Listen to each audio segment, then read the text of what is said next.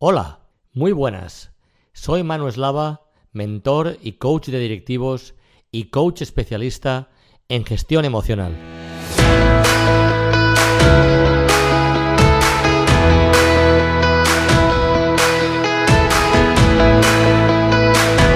Inspirando el Desafío es el podcast de referencia para acompañarte en tu transformación personal y profesional con invitados que inspiran el desafío con sus proyectos de motivación, superación y liderazgo.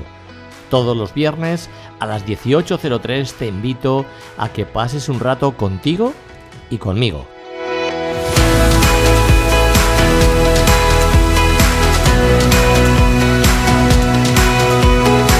En www.manueslava.com puedes descargarte gratuitamente mi masterclass con las 5 claves para trabajar como equipo de manera eficaz y alcanzar tus objetivos, y formarás parte de mi comunidad. Además, te invito a que veas mis servicios y me pongo a tu entera disposición para atender cualquier consulta que quieras realizarme dentro del apartado Contacto en el menú de mi web www.manueslava.com.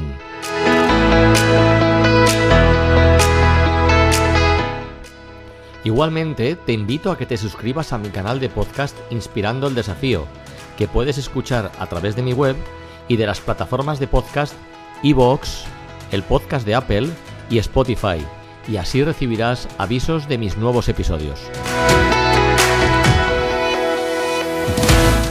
Hoy está con nosotros Alejandra Nuño. Alejandra es una emprendedora que trabaja como consultora senior independiente en crecimiento sostenible, salud y diversidad. Además, es miembro del equipo asesor de Lua Fund. Lua Fund es una pionera gestora de fondos y entidades de capital cuyo objetivo es crear una nueva realidad empresarial, social y educativa. Alejandra es una autoridad cuando hablamos de cultura del cuidado, y de poner a las personas en el eje del crecimiento empresarial. Así que hablaré con ella de transformación empresarial, de liderazgo humanista, de emprendimiento y del cuidado de las personas en los entornos profesionales. Hola Alejandra, muchas gracias por aceptar mi invitación y te doy la bienvenida a mi canal de podcast Inspirando el Desafío. Hola Manu, ¿qué tal? Buenas tardes. Pues nada, muchísimas gracias a ti. Es un placer estar aquí compartiendo contigo y la verdad que me hace mucha ilusión. a mí también, la verdad. Bueno, lo primero, ¿cómo estás? Pues estoy bien. Mira, me hace gracia porque ahora está, cuando justo íbamos a empezar, digo, ay Dios mío, déjame que me ríe, digo, ay Dios mío, porque, y bendita sea ¿eh? la lluvia, pero es verdad que digo, ay Dios mío, además tengo la mesa y el ordenador aquí pegado, a, yo tengo la suerte de trabajar como una cristalera y digo, madre mía, está cayendo, es que es más, está justo ahora casi granizando, ¿sabes? Digo, Dios mío, ¿eh? tiempo sin llover y bueno, desde luego granizar. Digo, y ahora justo que me van a grabar, pues, pues mira tú por dónde. Pero bueno, ¿dónde, te, encuentras, ¿dónde te encuentras ahora, Alejandra? ¿Dónde te encuentras en ahora? Pleno centro, en pleno centro de Madrid. Estás en pleno centro de Madrid, muy bien, muy bien. Yo estoy, en, yo estoy en Valencia y ahora también lleva todo el día aquí con, con una lluvia fina, pero, pero persistente, que hacía falta también, la verdad. Bueno, bueno pues, y, pues y, ¿y cómo te va la vida, Alejandra? Hombre, pues a ver, la vida, bueno, a ver, mira, cambio el tono. La vida bien y gracias a Dios, con, bueno, pues la verdad que, como digo yo, yo puedo decir contestarte a esto de varias formas. La primera, y siempre que me preguntan por sacar una sonrisa en la lucha proletaria, nunca mejor dicho, y ahora que estoy como, sí, total, ahora que estoy, bueno, y, eh, como, y más ahora que estoy como consultora, eh, bueno, como consultora profesional independiente, es decir, estoy por cuenta ajena entonces eso ya sabes que, implica muchísimo esfuerzo y muchísimas horas, cosa que también cuando estás pues, eh, en nómina, como digo yo. Pero bueno, independientemente de eso, eh, pues la verdad que con muchas horas, mucho esfuerzo y mucho compromiso, pero creo que somos una sociedad muy afortunada dentro de todos los desafíos que tenemos en este momento, porque viendo mm. justo el panorama que tenemos ahora mismo de actualidad, sinceramente creo que, que no nos podemos quejar, ¿sabes? Pues sí, la verdad estoy de acuerdo contigo. Mira, Alejandra y yo nos conocimos virtualmente a propósito de una entrevista que, le hizo a ella el diario eh, News y que titulaba eh, La gran desbandada laboral. Cuando leí su entrevista me recordó un artículo del Boston Globe titulado The Great Resignation y al que yo dediqué un post en LinkedIn. No sabía, eh, no seguía a Alejandra por aquel entonces, simplemente pues en aquel momento intercambiamos un par de comentarios a propósito de su post. Desde entonces soy seguidor suyo y aunque no estamos en el mismo sector, sí que tenemos varios puntos en común. Alejandra, respecto a la gran desbandada laboral y teniendo en cuenta que Estados Unidos no es lo mismo que España, tú comentabas que la gente no quiere seguir trabajando así. ¿Cómo quiere seguir trabajando la gente? Bueno, yo creo que la gente, la verdad que fui muy categórica en esa frase, soy muy pasional y la verdad que y muy natural. Y sí que es verdad que esa frase en, en aquella entrevista, más y más en aquella entrevista que fue la primera, de luego un efecto dominó, que vinieron un montón de medios de comunicación a raíz de aquella, y es verdad que es una frase muy contundente, ¿no? Pero bueno, totalmente. Las empresas eh, ahora mismo y las personas no quieren seguir trabajando así. Me refería a esos pequeños reinos de taifas, que lo vemos ahora claramente en la película de Javier Bardem, em, ¿cómo se llama? La de El buen patrón. Si le quitásemos, dándole los tintes políticos que, que, puedes notar en la película, pero sí que es verdad, ¿no? En esos reinos de taifas. Es decir, yo y, muchos son los informes que ahora a principios de año, desde Accenture, McKinsey, que esto es una realidad, no porque yo lo dijera o porque pase en mi cabeza, sino porque realmente nos sobran informes, como te digo, y datos. Es decir, a raíz de la pandemia ha habido una aceleración en la percepción y en lo que esperamos de nuestros trabajos, de nuestros entornos laborales. Es decir, eh, las personas quieren trabajar en empresas que tengan integrado en su ADN, ¿no? en su columna vertebral, un firme compromiso con la salud y el bienestar. ¿Y esto, esto qué quiere decir? Bueno, pues que queremos trabajar en empresas que valoren a las personas y que pongan la vida en el centro de los negocios y no al revés, ¿sabes? Es decir, poner la vida en el corazón del negocio quiere decir que trabajemos en empresas con entornos saludables y no solo hablar de entornos saludables, nos referimos a que la calidad del aire, que bendito sea, o que tengamos sillas ergonómicas, no, sino que va mucho más allá. Cuando decimos poner la vida y las personas en el centro de los negocios, es, tomar es una transformación en mentalidad.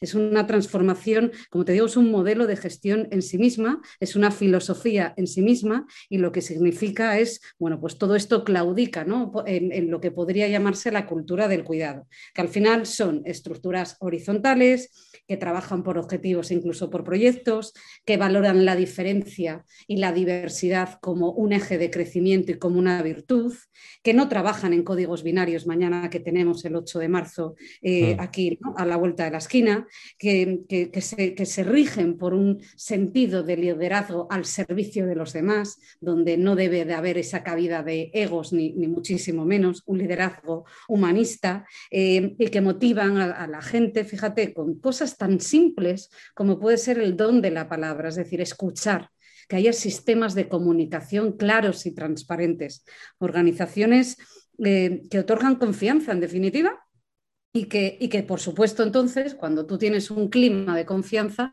pues las políticas de flexibilidad nacen solas, porque al final eh, no es, son cuestiones de maquillaje, sino son cuestiones de ser firmes, solventes, rigurosos, coherentes con lo que verdaderamente importa, que es el negocio, pero desde la vida, no contra la vida. Entonces, eh, cuando tú trabajas así, pues trabajas en un entorno, insisto, con relaciones maduras, eh, donde todos trabajamos por el bien común y, trabajamos por resultados. Y yo te voy a, y voy a, probablemente voy, y ya, me noto que me estoy poniendo como en carrerilla. Eh, bueno, pues es que cuando estamos viendo situaciones como la que estamos viendo hoy en día, ahora mismo en Europa, de verdad, ya no hay tiempo. O sea, nosotros ya no nos podemos permitir seguir eh, debatiendo sobre códigos binarios. Es, absurdo. O sea, es que ya no hay tiempo para esto. Es tiempo de rigor, es tiempo de ser honestos y de, de, poner foco, porque es que, mm, aparte que a nivel de recuperación económica, es que no nos lo podemos permitir. Entonces, todo esto, fíjate, Manu, estas cosas, ¿no? Estas transformaciones, estos cambios, estas nuevas políticas, em, no son fruto de la casualidad. Es una, es una cuestión de fruto de madurez es verdad que tendrán sus tiempos de capitalizarse, pero no pasa, no pasa eh, por, pasar, pasa por algo. Sí, yo, yo estoy de acuerdo que, de esta pandemia han salido muchas cosas que ya no sé decir si son buenas o malas o mejores o peores, pero hay una transformación, estoy de acuerdo contigo. Y, es verdad que también luego lo, iremos hablando o lo iremos desgranando un poco más en profundidad, pero de lo que estás comentando, que sí que es verdad que te preguntaba cómo quiere seguir trabajando la gente, ¿no? Y, has aclarado, has dicho cosas ahí muy, muy potentes. ¿Tú, ¿Tú tienes esa sensación de que las, empresas, las empresas están siendo conscientes de esto? Sí, yo, yo totalmente. O sea, yo, yo totalmente creo que ha habido esa aceleración eh, y esa toma de conciencia. Eh, y, ha sido acelerada, desde luego, a raíz de la pandemia. Em, y que hay una toma de conciencia claramente con un nuevo sistema, de, nuevo sistema productivo que lleva y conlleva a, unos nuevos valores. Y esto se proclama pues, en, los, inversores, sistemas, pues, tienes todo lo que es la famosa, las siglas ¿no? de ESG, es decir, Environmental Social Governance, estos son valores, todo lo que tiene que ver mm. con los, eh, los objetivos ODS 2030, pues es que hoy en día nadie se estaría planteando e invertir en una empresa que está tirando residuos. Voy a ponerlo así como en bruto y mm. en simple, porque me, yo funciono bien con ejemplos muy simplistas, ¿vale? Mm. Em, que está tirando, y, yo que soy asturiana, pues contaminando la ría de Avilés. Vale, bien. Eh, esto dirán muchísimas personas, bueno, esta chica se ha caído de repente de un árbol y es una, es una vamos, está en los mundos de Yupi. Una cosa es la aceleración de la toma de conciencia y otra cosa es la realidad diaria en la que vivimos. Es decir, para que todo esto se capitalice a un 100%, obviamente falta mucho tiempo. Estamos hablando de una sociedad yo en mi caso es inevitable que me vaya a ejemplos sociales o de eh, pues, donde mueren personas. Yo creo, no estoy segura ahora mismo del dato, pero creo que hace nada eh, acabamos de ver dos nuevos asesinatos por violencia de género. ¿no? Entonces, somos una sociedad que se debe de considerar madura, pero que seguimos todavía eh, pues con, ejemplos, ¿no? tanto a nivel laboral como a nivel social, donde nos queda mucho por andar. Pero, pero desde luego que se ha acelerado. No, me cabe la menor duda. Eh, por otra parte, también, fíjate, en este punto también te digo, de cara a esos códigos binarios, que siempre nos han ayudado a nivel social, porque al final es como el blanco y el negro, siempre te ayuda a saber, eh, tampoco son fruto de la casualidad, al final la sociedad es una organización que te permite no estar tanteando constantemente si puedo salir como la jungla y me voy a morir o no. Eso es una organización social. Entonces, ¿qué te quiero decir con esto? Que toda la vida hemos trabajado en esos códigos tan simplistas como es la fuerza trabajadora y la fuerza empresarial, ¿no? Como si fuesen dos entes con dos objetivos completamente diferentes, cosa que ahora no tiene sentido, ¿no? Entonces, pero bueno, por empatizar con todo el ala empresarial, bueno, vamos a ver, no nos vamos a olvidar, ¿no? Digo, por, esos tiempos que necesitamos de, de maduración, de esa transformación empresarial a esos códigos mucho más maduros.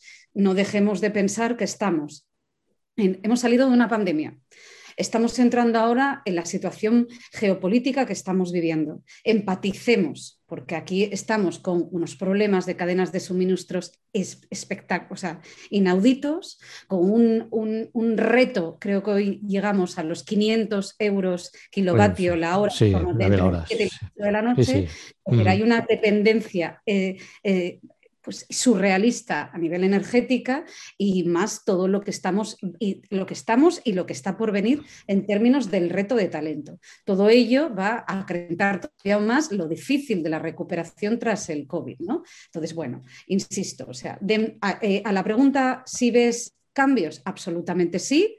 Eh, aceleración total, démonos tiempos. Démonos tiempos, sí, sí los tiempos, seamos empáticos con la fuerza empresarial y, y, sobre todo seamos maduros. Es decir, cada uno de nosotros en nuestro campo, en nuestra labor diaria, seamos empáticos cuando hablamos de la cultura del cuidado con nuestros compañeros. Hagamos lo mejor que esté nosotros mismos, hagamos la excelencia constantemente, tengamos una autoexigencia lógica, ¿vale? Y seamos firmes, porque como te decía al principio, estamos en un momento social, político, eh, empresarial, donde mm, me parece hiriente que cuando hay personas que están huyendo sin coger ni las maletas que están dando hoy, también diciendo, por favor, salgan sin maletas para que entre más gente en los trenes, por favor, eh, mm, es, un insulto el no estar esforzándose todos los días, ¿sabes? Y eso empieza por uno mismo.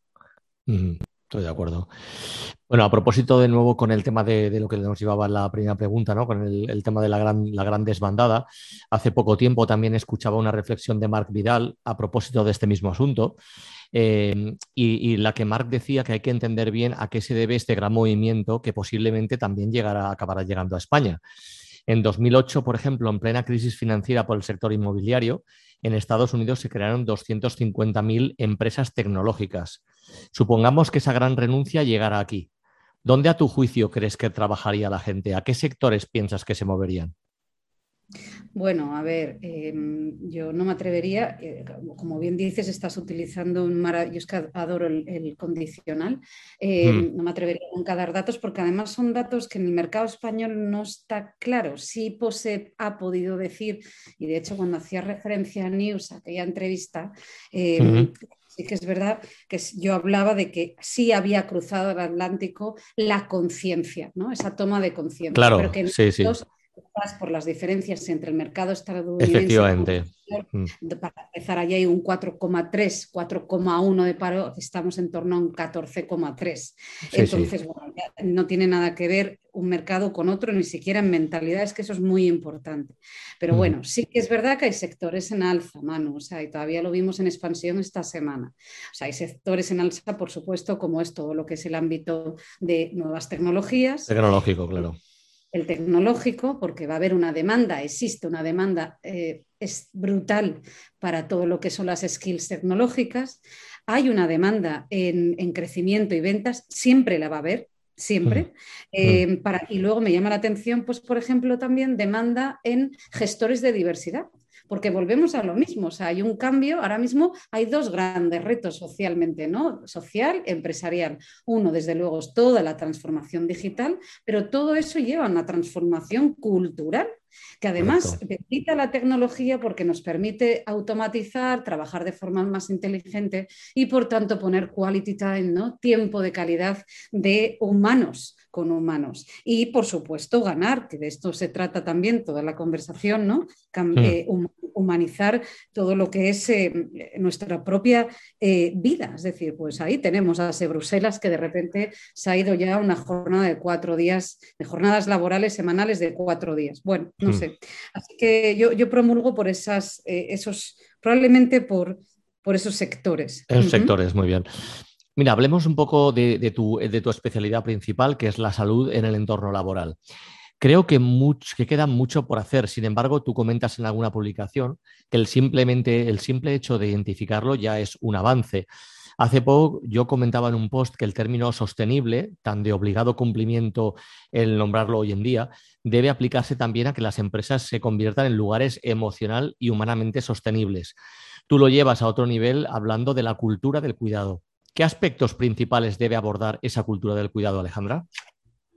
Bueno, principalmente que no sea un maquillaje, principalmente que se tome la conciencia. Y para que se tome la conciencia tiene que estar en la propuesta de valor de la compañía. Hay un compromiso firme con la sostenibilidad, ahora la hay con eh, la salud.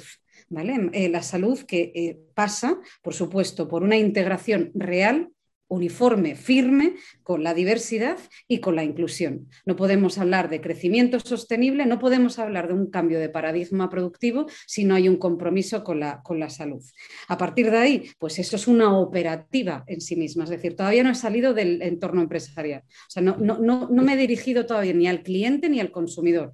Estoy con lo que es internamente. Y todo internamente. es mm. internamente. Entonces, cuando entra en el eje, en el corazón, en la columna vertebral, no de la propuesta de valor. Y a partir de ahí es como un barniz ¿no? que se va impregnando eh, a todas las habitaciones, a todas las áreas operativas, en finanzas, en talento, en ventas, en marketing, en, financiero, en inversiones. Es decir, es un modelo, como te digo, de gestión. Y a partir de ahí, eh, bueno, pues para mí es fundamental, eh, como, como no es un maquillaje, sino es una operativa integrada, que además genera crecimiento sostenible, pues pasa por tener una comunicación clarísima Y por supuesto, cuidado con esto, ¿eh? por supuesto que tiene una política en torno al esfuerzo y a los valores, eh, porque no me valdría de nada tampoco eh, que luego se permitan ambientes tóxicos, etc. Entonces, al final, la cultura del cuidado es, es, eso, ¿no? Es tener una percepción de la importancia del, del cuerpo humano, o sea, en términos biológicos, de su pluralidad y de su diversidad. Y por tanto, que los entornos laborales funcionen con esa clara eh, transversalidad, eh, poniendo la vida en el centro, en el sentido de decir que lo hemos ya mm, reiterado en varias ocasiones a lo largo de este espacio, es que eh, no vayamos contra natura. Es decir, lo que no podemos eh, ¿Qué sentido tiene estar, en, por ejemplo, esto lo hemos visto claro con, todo lo que pasa con el teletrabajo? No es que tenemos que volver, bueno, yo no digo que nos tengamos que volver a las oficinas, ni mucho menos, pero lo que sí pido son, volvemos a, lo mismo, a tener sentido común. Es decir, pues a lo mejor hay momentos donde uno se tiene que, si esa oficina no está preparada para tener espacios donde uno pueda pensar, donde puedas estar aislado. Es decir, yo he trabajado en entornos de open space, en un mm. entorno de open space donde no para de hablar gente en alto, de donde pueden estar los teléfonos, pues y si ese, si ese entorno no tiene un momento, pues salas, ¿no? Pues a lo mejor en las grandes compañías sí lo vemos, pero en otras no. Es decir, pues tener entornos para, la, eh, para, poder aislarte, pensar, eh, generar eh, maduración de conocimiento o a lo mejor conciliar, es decir, pues es que no voy a ser rígido en, una serie de horarios cuando a lo mejor esa persona funciona perfectamente si le doy una flexibilidad. Entonces, la personalización de, eh, eh, el entender a las personas, el ser coherente, pues quizás sea mucho más sensato que te, en vez de, no lo sé, que tenga ciertos eh, beneficios, pues a lo mejor hay otro tipo de beneficios que verdaderamente ayudan a esa persona, incluidos los emocionales. Es decir, incluidos los emocionales. Fíjate, yo no perdona, uno de los sectores y áreas también en absoluta transformación y crecimiento y eje prioritario ahora mismo de la estrategia empresarial es toda la transformación de la gestión en personas. Son nuevos perfiles porque hay una nueva concepción en torno a la gestión de personas, porque hay toda una nueva política de personas. ¿Por qué? Porque, porque ahora más que nunca necesitamos cuidar de las personas, primero eh, por una cuestión de negocio, segundo, porque la sociedad se enfrenta, cuando hablamos de una recuperación económica, ahora, insisto, nuevamente ralentizada con el desafío que tenemos por todo lo que está pasando en Europa, pues eh, eh, esta sociedad nuestra va a ver, tiene un problema ya de habilidades, porque están, hay una demanda muy fuerte en una serie de sectores y hay un, hay, hay eh, un, ¿cómo te diría? Nos sobra, pues a lo mejor en otro tipo de sectores donde empezamos a tener carencia porque no tenemos mano de obra. Yo tengo clientes que no tienen mano de obra. Entonces, la cultura del cuidado, te das cuenta, vuelve a ser una maduración em, eh, de, propiamente de, la propia empresa, de o sea, las cosas pasan por algo. Y toda esa maduración pues pasa por tener un sentido común con lo que es la propia naturaleza humana. Parece una tontería todo lo que estoy diciendo. Pero no, no, no, me parece muy interesante porque le está dando un punto de vista que, para, que para mí también, Alejandra, es nuevo, ¿vale? Muchas de las cosas, por eso también tenía mucho interés de compartir contigo pues tu punto de vista como, como especialista, porque eh, por ejemplo, yo eh, iba a preguntarte ahora y creo que llevas desvelando, o sea, cuando entiendo que cuando hablas de cuidado, por ejemplo, uno de los aspectos que puedes tener en cuenta también es, el estrés, el propio estrés. ¿Se puede trabajar sin, estrés en, un mundo competitivo? Se puede trabajar sin estrés en un mundo competitivo, claro. Vamos a ver, yo soy una firme defensora de, la política del esfuerzo, de la política de la resiliencia, es decir, eh, hay que a veces no parece que estamos educando a, las nuevas generaciones entre pañales y, luego tenemos ahí héroes, ¿no? o por lo menos héroes nacionales que los valoramos por, porque son fuente de inspiración, como puede ser un Rafael Nadal, por esfuerzo, por resiliencia y porque si sabemos lo que es remontar, lo hemos visto eh, en las grandes épicas de, este deportista. ¿no? Así que eh, todo eso ahora también que me recuerda, porque fíjate, la cultura, ¿no? La sociedad habla por numerosos rincones y desde luego uno de ellos es la cultura y el arte. Entonces lo estamos viendo también em, en esa cultura del esfuerzo, de la resiliencia, de la falta de y, esa demanda tan importante de gestores y de, de gestores de verdad eh, solventes, ¿no? Em, eh, obviando toda esa parte tan absurda a veces de influencers que viven, eh, que es una toxicidad de algo que es, no sé, es totalmente como fuera también de la humanización, porque nadie es perfecto, nadie está 24/7 happy y es una toxicidad de los entornos fáciles y no sé quién vive ahí. Pero bueno, mm. Eh, eh, eh, cuando hablamos de toda esa, yo soy partidaria de ese esfuerzo, de esa resiliencia, yo también soy partidaria y, me encanta, si me permite, siempre como reincidir ¿no? en mm. esa parte de ese liderazgo humanista que está al servicio de los demás y te decía que la sociedad habla por, por, muchas, por muchos ámbitos y me acuerdo o pongo en, el ejemplo siempre de la famosa serie americana de New Amsterdam en la que él decía el hospital. el hospital, ¿verdad? Entonces, bueno, diciendo todo esto, eh, yo, sí, yo sí creo en todo ello y no sé si es un no sé si roza el estrés, pero lo que no puede, o sea, en los trabajos, las universidades, eh, eh, los colegios, todo, la familia, en, en, el ámbito y en el, y en el formato monoparental, no monoparental, divorciada, la vida es una fuente de, retos constantes y eso lo tenemos mm. que admitir, porque eso precisamente es admitir la humanidad y la, la humanidad, es, verdad, sí, sí. Ya, por, por suerte, por desgracia, la propia salud en sí misma es un lujo y por eso tenemos que estar agradecidos. Diciendo todo esto que te acabo de argumentar, hay otra cosa que es lo que no era normal y que quizás ha sido un antes y un después después de la pandemia. Y ahí está la gran cambio. Es decir, oye, vamos a empezar a tener sentido común. ¿Verdaderamente tengo que estar todos los días eh, una hora y pico en un coche para llegar a un trabajo? ¿De verdad que tengo que trabajar en este entorno o salir a las 8 de la noche? O sea, el multitasking en serio es algo de como yo no hay cosa, yo siempre digo, soy mujer y no hago dos cosas al mismo tiempo. No, no las hago. No, las hago, no tengo por qué hacerlas ni, nadie se lo invento. Es decir, eh, los niños tienen que estar, no me sé si me entiendes, los niños deben de estar siempre en el continuo eh, Walt Disney de, de, la super happy pandy pues, pues no, porque pues pequeña me, aburría en cuando. Entonces, tenemos una grandísima oportunidad desde el ámbito laboral, desde el ámbito eh, familiar o, como individuos, cada uno, insisto, desde nuestro, de nuestra partida, para eh, humanizar lo que es humanizable, con lo bueno y con lo malo, y que el cuerpo biológico no sea campo de lo político, porque muchas veces, y Manu, cuando hablamos de estrés o cuando hablamos de ese tipo de entornos, ¿sabes? En, lo laboral, a lo mejor hay, eh, al final la, sociedad, o en este caso la, la, sociedad pequeñita que se estructura en un entorno laboral, es reflejo de los sistemas de poder de códigos binarios sociales. Pues puede ser que tengan más estrés eh, o podría ser, ¿no? Como la brecha salarial. Esto es una realidad.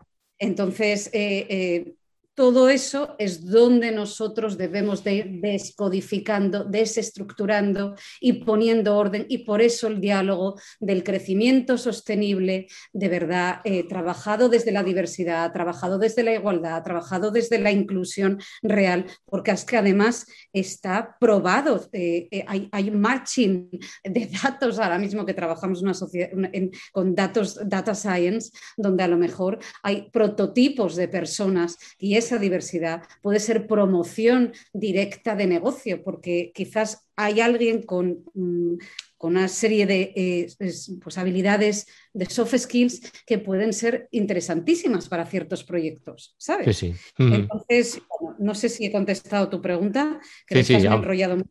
No, no, está, está, bien, está bien, Alejandra.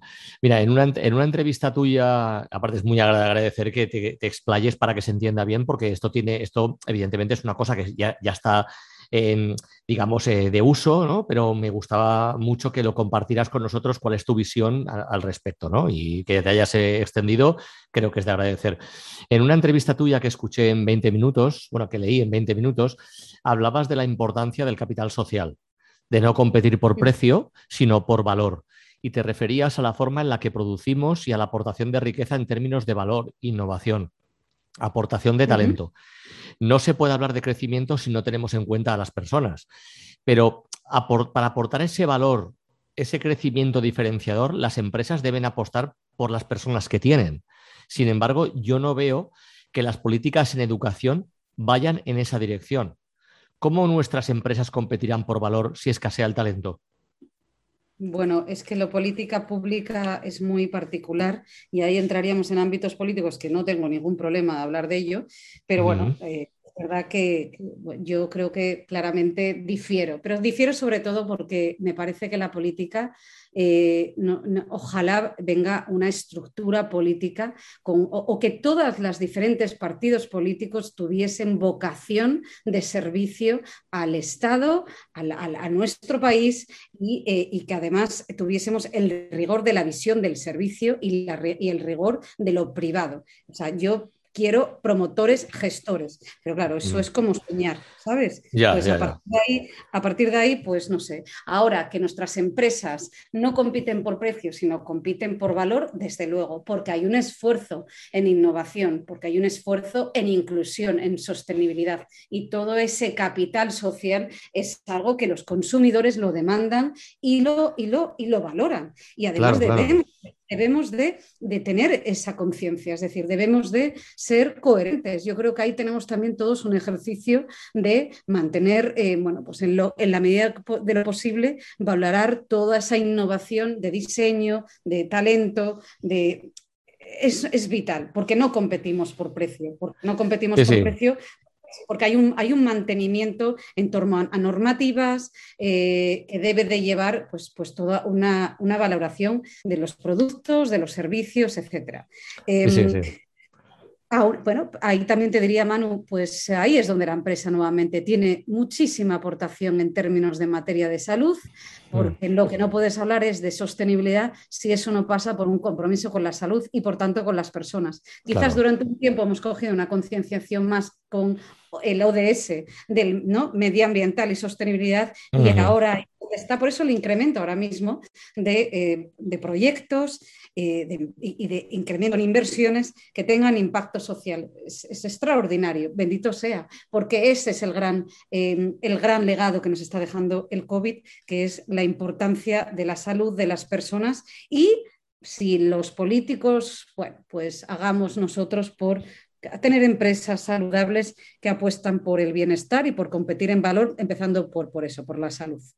Sí, sí, te estoy de acuerdo contigo que he abierto además una caja que, que eso, eso daría completamente para otra entrevista directa, ¿no? Pero es verdad que por un lado veo que, que las propias universidades o los, digamos, los niveles eh, digamos, de exigencia educativa cada vez parece que van un poco más a la baja en ese buscar ese happy flower en los niños, que no tengo muy claro eso dónde llega, pero es verdad también que hoy en, en un mundo cada vez más conectado, pues las empresas buscarán talento donde tengan que encontrarlo, ¿sabes? No obligatoriamente en el país donde esté la empresa. Si es que, bueno, pues el tiempo irá poniendo a cada uno en su sitio y cada uno tendrá que esforzarse, pero yo estoy de acuerdo contigo en que al final la competencia hoy viene por, por valor, evidentemente, yo estoy de acuerdo. Mira, eh, hacemos un pequeño cambio que aunque hemos tocado ya de, así de, solo de refilón y te propongo un poco que hablemos de, teletrabajo y de, su relación con la salud que tú ya has ido un poco comentando. ¿no? Por un lado, tenemos el teletrabajo que aporta un bienestar en términos de deslocalización, trabajar en lugares más saludables, ahorros de tiempo de traslados, confort, etcétera. Pero por otro lado, yo me imagino que, igual que tú, yo estoy en contacto también con empleados que están literalmente quemados.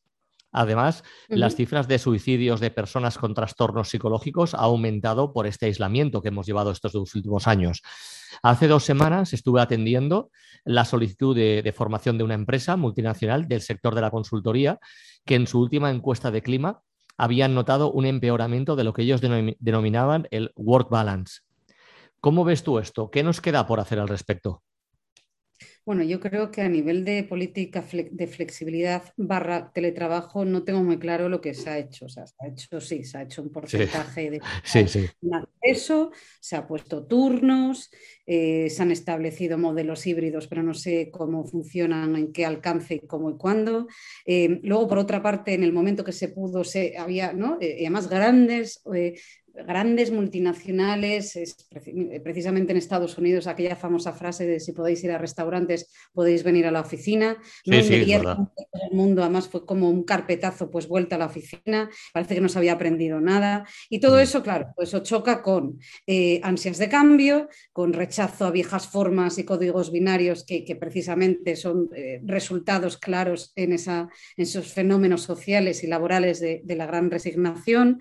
Eh, Em, bueno, pues no sé, o con choque de, bueno, pues, eh, el choque de, lo que hablábamos antes, ¿no? De, no escuchar a las, a las de no escuchar, eh, eh, pero además de ninguna de las maneras, el cómo podemos em, mejorar nuestros ámbitos laborales escuchando a nuestros equipos. Pues los datos son muy claros. Los datos son que el 55% de los empleados em, va a elegir eh, sus próximos trabajos en función de las políticas de flexibilidad que tenga la empresa y, hmm.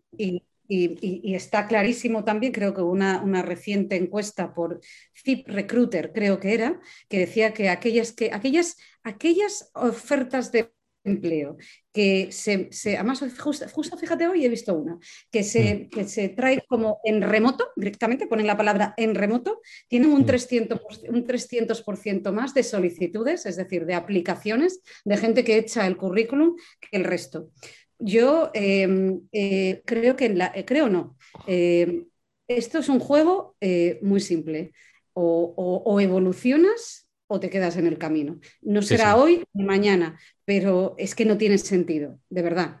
que a lo mejor tardamos mucho, ¿eh? pero no, no tienen sentido. Y, yo creo firmemente en la evolución. Yo cuando cojo y miro hace 20 años a mirar ahora, pues por ejemplo, la propia evolución de la mujer, independientemente de que justo ahora, fíjate, curiosamente estamos en, mañana precisamente en Madrid, hay dos manifestaciones por primera vez, hay dos convocadas, claramente en, una en contra de la otra, pues diciendo todo esto, diciendo mm, las posibles problemáticas que tenemos, que vivimos, que sufrimos, creo, soy una persona muy positiva y creo profundamente en la evolución. Y creo que estamos en un paradigma totalmente de cambio de productivo, con nuevos valores, con nuevos sistemas de trabajo, con nuevas concepciones de entornos laborales y relacionales. Y vamos, yo siempre digo que es ahora eh, quizás yo no lo vea, pero ahora estamos gestando eh, el futuro del trabajo de verdad y nuestros hijos vivirán mejor, eh, en entornos laborales mucho más éticos, mucho más sostenibles, mucho más saludables y con mucho más sentido común. Convencida. Espero que vaya todo en esa, dirección. Yo también a veces tengo grandes dudas sobre qué están haciendo las empresas y qué medidas están adoptando. Yo por un lado veo lo que, lo que porque aparte es los que más impacto tienen probablemente por sus eh, comunicaciones en las redes, ¿no? Las grandes, las grandes consultoras del mundo, las grandes empresas. Leí, por ejemplo, el manifiesto que hizo, creo que fue el CEO de Spotify a sus empleados, tal. Y, sí que veo un gran cambio ¿no? en las grandes eh, compañías del mundo en esa trabajar en remoto, flexibilidad, trabaja donde, como y cuando quieras, ¿no? Buscando esto. Tengo algunos amigos que trabajan para multinacionales americanas donde ha sido brutal los medios que les han dado a los empleados para rehacer sus casas, para reformarse sus lugares de trabajo. O sea, veo, veo cosas que sí que van en esa dirección. Pero por otro lado, eh, yo estoy muy en, pues que la mayoría de mis clientes que son empresas eh, pequeñas y medianas, por ejemplo, eh, veo que hay un mundo tremendo para hacer. O sea, yo veo que hay veo hay muchísimos empleados donde no hay desconexión, el síndrome del, Teams o del Zoom es una realidad eh, y ahora está llegando un poco también un síndrome de, la hiperflexibilidad y eso está causando muchísima frustración. Hiperflexibilidad, ¿a qué me refiero? A que eh, cuando en el mundo presencial, por decirlo de alguna forma, donde las reuniones las acordabas y tenías que, no sé, coger el ave, e irte a Madrid o venir a Valencia o ir a otro sitio y quedabas con alguien, la gente era mucho más estricta con el tema de cumplir las agendas, ¿no? Eh, pero ahora cada vez tengo más demandas también de, y situaciones de gente que está frustrada porque la gente le cambia todas las reuniones constantemente, ¿no? Ahora como, como todo es o hay mucha más parte online, es como que no me viene bien y lo cambiamos ahora, ¿no? Y eso también está generando pues esa falta un poco, voy a decir un poco de falta de seriedad de cumplir con una serie de cosas. Entonces, no sé si tú quieres, no sé si tienes algo más que puedas ahondar aquí o qué medidas ves que pueden estar aportando a las empresas en este aspecto, Alejandra. No, yo creo que, tienes razón y que claro que sí y que, vamos a verlo y que luego llega, también hay que, no, bueno, ahora sí, pero hemos vivido un momento de, cansancio acumulado, porque al final la pandemia, quizás en el momento cuando nos estábamos pasando, pero a, posteriori vino todo un, un, estábamos agotados emocionalmente y eso lo vimos claro en datos de salud mental. Sí, sí, sí ha habido unos ratios de subida espectaculares, ¿no? Y, pues, Dios mío, creo que el adjetivo espectacular precisamente no es el más adecuado. Yo me, quisiera entender que las cosas necesitan afianzarse. Y esto es como cuando la tierra cruje, ¿no? Pues cruje y se hace grietas y, en el cambio hay grietas, hay erosiones y, tienes que volver a, que la tierra se tranquilice y se vuelva justa. Pero, pero para poder, lo bonito ¿no? de esto, vamos a verlo así, es que hay ese cambio. Entonces, eso es lo que, esa es la tendencia, ¿no? Eh, y, ahí es donde está esa grieta. Bueno, pues vamos a dejarle que llegue a ser un valle, que florezca otra vez la tierra, las flores, pero ya estamos en un nuevo valle. Y así es como vamos evolucionando. Yo quiero verlo con tiempo. No creo que nos falte Sí, sí, cierto, cierto. La perspectiva nos ayudará. Entonces, bueno, yo creo que con perspectiva, con tiempo, pues iremos colocándonos. Nos movemos de tema. Vamos a hablar un poco de, emprendimiento, Alejandra. Eh, volviendo un poco al tema de la gran renuncia, aunque ya, hemos dicho que ya no es lo mismo, pero por, sacarlo, por, por, volverlo a traer, en Estados Unidos parte de toda esa gran renuncia se ha autoempleado. ¿Tú, ¿Tú cómo lo ves aquí? ¿Cómo percibes el espíritu emprendedor en España? Bueno, yo creo que España somos un país súper creativo y siempre reivindico lo mismo. Es decir, a mí, yo que viví fuera tantos años fuera de España, estoy acostumbrada a nada más pensar el aeropuerto de Heathrow, ¿no? que todo el mundo hmm. español pedía perdón, porque el inglés no era bueno. Entonces a mí me agota un poco, ¿no? porque siempre creo que es una sociedad que se machaca a sí misma y no entiendo por qué. Eh, es decir, España tendrá, eh, y la marca España tendrá cosas muy debilitadas, pero creo que es momento también de empezar a, valorar las cosas que tenemos buenas, ¿no? Y somos líderes de muchísimos sectores y tenemos grandísimas empresas como es el propio Inditex y tantas otras que son grandes eh, ejemplos de crecimiento y, de grandes marcas, ¿no? Em, entonces, para empezar a nivel social y, a nivel de, caldo de cultivo, pues también empezar a romper esos antiguos tabúes, códigos binarios que yo llamo, porque son un poco agotadores. A partir de ahí, bueno, pues obviamente eh, eso no quita para que eh, luchemos precisamente, pues por ejemplo, una de las cosas que me parece que es un reto a nivel de contexto de entorno estructural español es que siempre ha sido muy crítico con la figura, el concepto de empresario de empresaria, ¿no? Porque era sinónimo de eh, esto es, volvemos a lo mismo, o sea, es al blanco y al, y al negro, o sea, no. Y ahí sí que también creo creer y estoy convencida, precisamente porque nos gusta o no, España es el país con mayor cierre de empresas, el mayor cierre de empresas en el 21, en toda Europa. O sea, hemos batido el récord en lo negativo. Entonces, ¿qué te quiero decir con esto? Que precisamente eh, a lo mejor ha sido una cura de humildad y hay otra empatía hacia aquellos autónomos, pequeños comercios que por suerte, por desgracia, han tenido que cerrar. Entonces, a lo mejor empezamos a ver, o ese es el reto, eh, ver el éxito y el fracaso, el emprendimiento, la concepción del que crea riqueza, empresa, etcétera, con una cierta empatía y con un cierto respeto. ¿vale? Eh, diciendo todo esto, me parece que es un país complejo, por lo, por lo, que estamos diciendo, porque la sociedad primero penaliza, segundo, porque, y prueba de ello es que ciertos eh, a las políticas pues penalizan, porque la realidad en este país, y doy fe de ello, es que el sistema de ley de segunda oportunidad ahora acaba de ser otra vez dicen que no, pero yo tengo mis grandes dudas. Eh, no está hecho. O sea, tú, este país no está hecho para que tú cierres una empresa. O sea, cerrar una empresa era, por lo menos hasta, hasta, hasta antes de la pandemia, era horrible, o sea, era, era terrible, ¿sabes? Eh, en términos burocráticos, en términos de hipotecarios, eh, pues, por ejemplo, si hay ayudas de que tú empiezas a emprender y tu, la cuota de autónomos es 50 euros, tú al cerrar una empresa, que precisamente es cuando has, has perdido todo, has fracasado, hay que volver a empezar, muchas veces a coste de tu casa, tu coche, tu tal, bueno, ya no decir tiempo, familia, salud, eh, pues precisamente tú no vuelves a tener esa ayuda O sea, cierran todas los bancos te lo cierran, la sociedad te lo cierra eh, eh, eh, y, por supuesto ya tienes, no tienes ningún tipo de ayuda de ningún tipo. Entonces, creo que es un, es es un entorno complejo. Para, pero fíjate todo lo que he tocado. He tocado la concepción que tenemos de españoles como, como, como sociedad, las posibilidades que tenemos de creérnoslo y por tanto de tal, esos retos de cambio de, tabúes, de por Dios, de empezar a valorar aquellos que se esfuerzan y, y que los sistemas sean flexibles dentro de una lógica, que tú puedas emprender y cerrar con menos sistemas burocráticos y con más ayudas. Eh, desde luego, lo que sí les diría a aquellos que van a emprender es que tienen, tiene, no puede ser a costa de la salud. Creo que si hay un colectivo sujeto de eh, un grandísimo estrés y un grandísimo eh, reto para su salud mental y, reto para su equilibrio eh, social y personal, desde luego es el ecosistema emprendedor. Por eso mismo es incomprensible que no haya empatía a nivel social ni a nivel de gestión pública. No, no, se, entiende. Yo personalmente no, lo entiendo.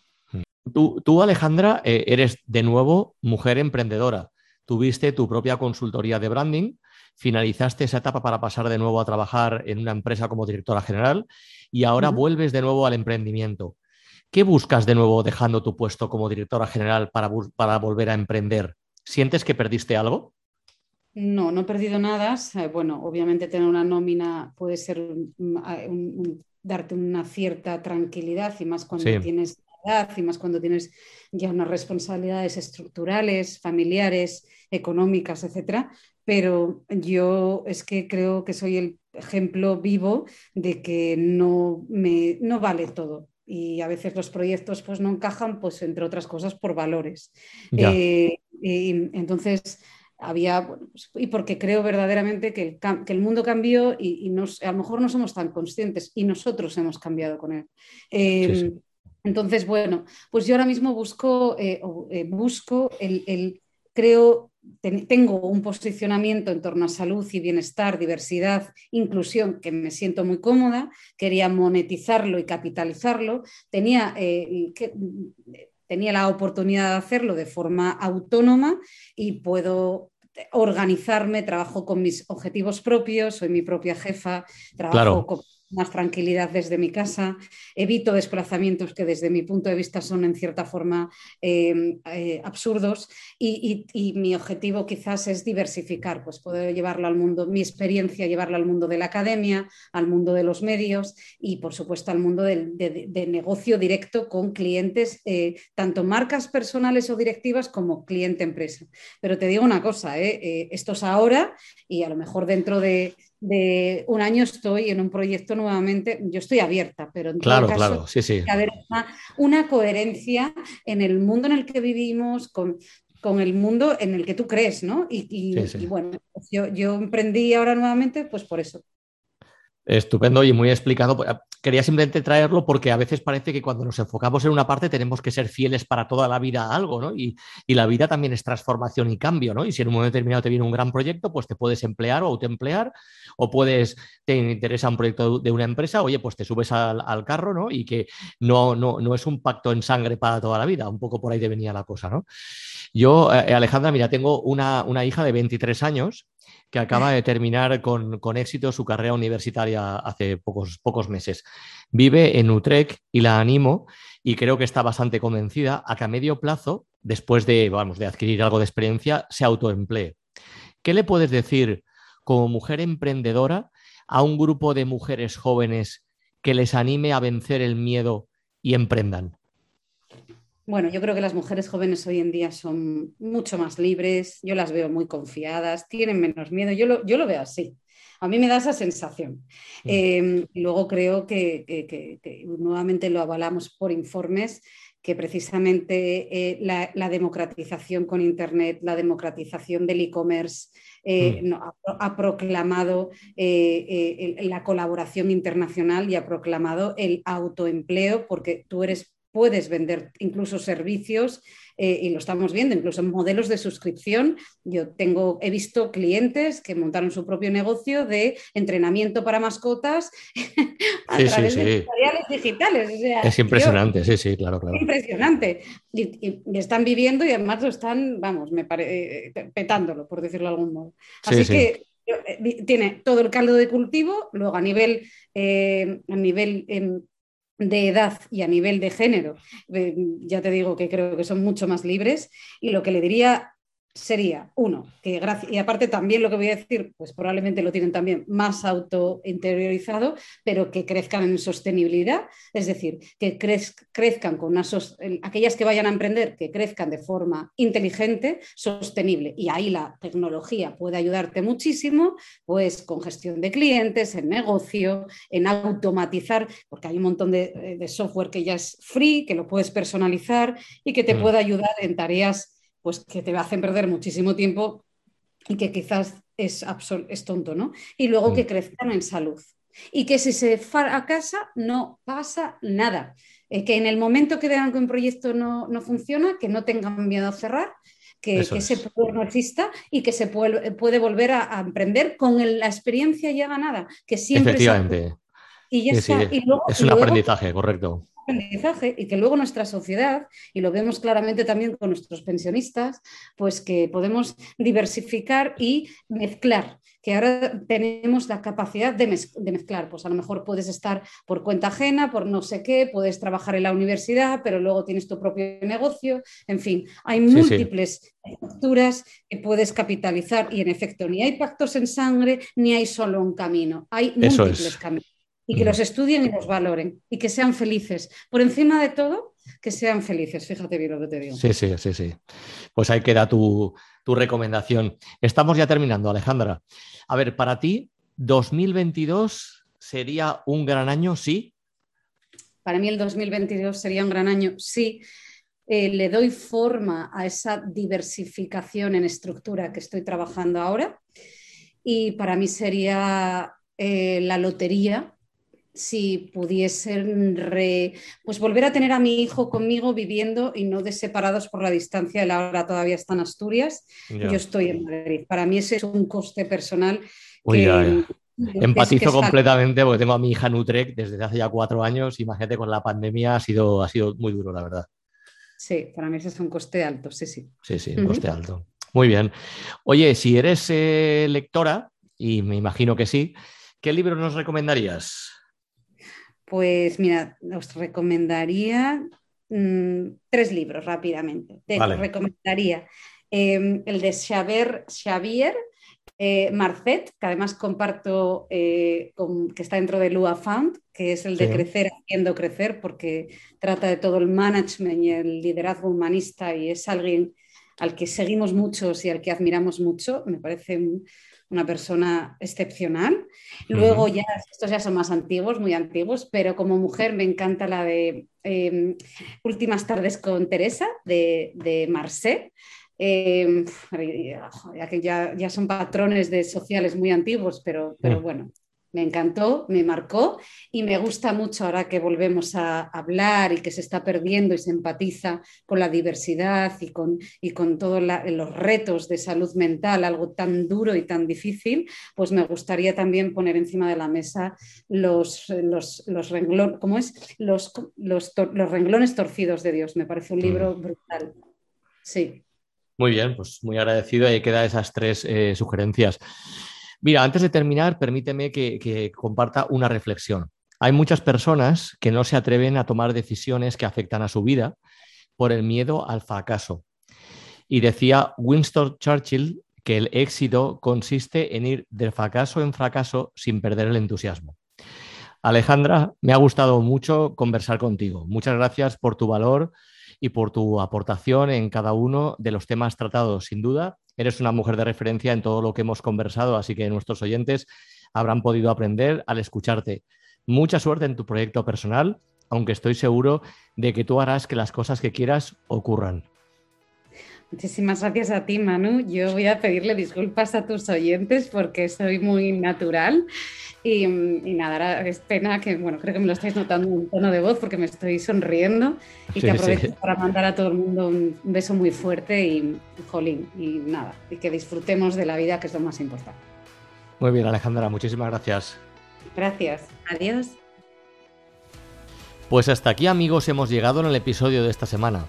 Mi invitada, Alejandra Nuño, ha dado muestras de profesionalidad y generosidad explicando concienzudamente todos los temas que le he ido exponiendo. Se le nota que disfruta cuando habla de su pasión profesional que es la cultura del cuidado de las personas en entornos profesionales. Por supuesto, tiene los pies en el suelo y tiene muy presente la cultura del esfuerzo. Me quedo con algunas reflexiones suyas que comparto contigo. Estamos ante un nuevo paradigma, decía ella, nuevo sistema productivo y nuevos valores. Ella ha hecho varias veces hincapié en la necesidad de empatizar con la fuerza empresarial. Ha sido muy contundente cuando ha dicho que ahora más que nunca hay que cuidar de las personas. Y cuando hablábamos de los emprendedores, en consonancia con su foco en el cuidado, ha dicho, no se puede emprender a costa de la salud. Espero que hayas disfrutado con la pasión y la información de valor que nos ha regalado Alejandra. Muchas gracias por tu fidelidad y te espero la semana próxima con más temas que estoy seguro serán de interés para ti. Un abrazo.